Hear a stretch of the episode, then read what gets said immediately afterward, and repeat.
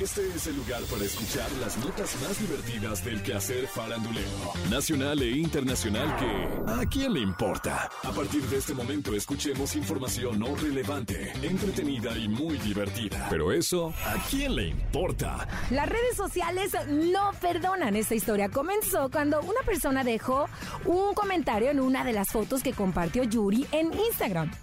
Este usuario le preguntó a Yuri que si ya no odiaba a las personas de la comunidad LGBTIQ por ser pecadoras. ¡Ay, no, Ante esto, Yuri respondió, gracias amigo, ¿es real lo que dices? Si odiara tanto a la comunidad, ¿por qué iría a la más draga? Me la pasé padrísimo. Después de que Yuri revelara que sería una de las invitadas a este reality, las reacciones en redes sociales no se hicieron esperar. ¡Ay, en Twitter la tacharon de homofóbica debido a que en el pasado ha hablado sobre la comunidad LGBTIQ y recordaron la entrevista en la que Yuri rechazó la idea de que las parejas gay adopten, un tema que dijo que respeta, pero se le hace un poco difícil de entender ya que es cristiana. Pero bueno, si Yuri se la pasa, explique y explique que en realidad no es homofóbica y parte de su público no le cree, eso a quién le importa. Desde hace más de un año, Gabriel Soto e Irina Baeva demandaron a Laura Bozo. Esto después de que Laura haya asegurado que por culpa de Irina, Gabriel Soto había terminado su matrimonio con Geraldine Bazán, ¿ok? ¿Qué?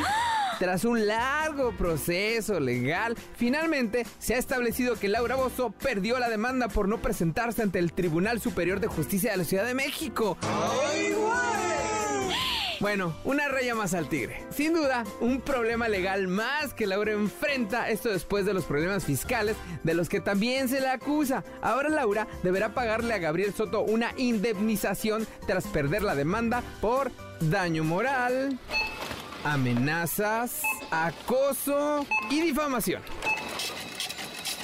Y bueno, sobre el caso, Gabriel Soto publicó en sus redes para los que se creen con derecho de opinar, juzgar, insultar y burlarse sin conocimiento de causa, aquí está el resultado.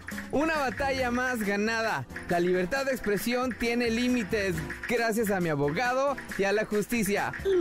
Entre las razones por las cuales Gabriel Soto la estaba demandando era porque dijo que Laura Bozo lo había nombrado o denominado como el desgraciado del año. ¿Qué pasa el Además de calificativos ofensivos hacia Irina. O sea, sí se ardió, la verdad. Pero si Laura los criticó, Gabriel e Irina se ardieron, la demandaron y ahora ganan la demanda, ¿eso a quién le, importa? Paulina Rubio volvió a hacer tendencia tras compartir unas fotos desde la playa y un video bailando y disfrutando de sus vacaciones a la orilla del océano. empowerment. Esto dio pie a una serie de polémicos comentarios por parte de quien crees Daniel Bisoño en Ventaneando Não. Ahí no hay mucho que decir, sabemos que esto va a ser así. Mónica Castañeda dijo primero, siempre me ha parecido una mujer sensual, tiene mucha personalidad, se saca buenas fotos. Cuando estuvo en Europa subió unas fotos muy bonitas. Luego, Daniel Bisoño la interrumpió diciendo, tiene el cuerpo de Alfonso Sayas, que en paz descanse. Ay, sí, pues ¿qué te importa, baboso? Le vuelves a hablar así, te rompo. Ay, este hombre, ¿verdad? Luego, el resto de los presentadores salieron en defensa de Paulina Rubio. Por ejemplo, Pedrito Sola comentó, para sus 50 años está muy delgadita, muy bien. Daniel Bisoño concluyó, yo reconozco que ha tenido mucho éxito con tan poco y ese es su talento. ¿Qué? Yo reconozco que ha tenido mucho éxito con tan poco y ese es su talento. Daniel Bisoño se siente con la autoridad suficiente para desestimar los logros y los talentos de Paulina Rubio y habla como la autoridad suprema que solo él cree ser, eso ¿a quién le importa? Esto fue, esto fue ¿A quién le importa? Las notas más divertidas del quehacer farandulero nacional e internacional. Porque te encanta saber, reír y opinar. Vuélvenos a buscar. ¿A quién le importa?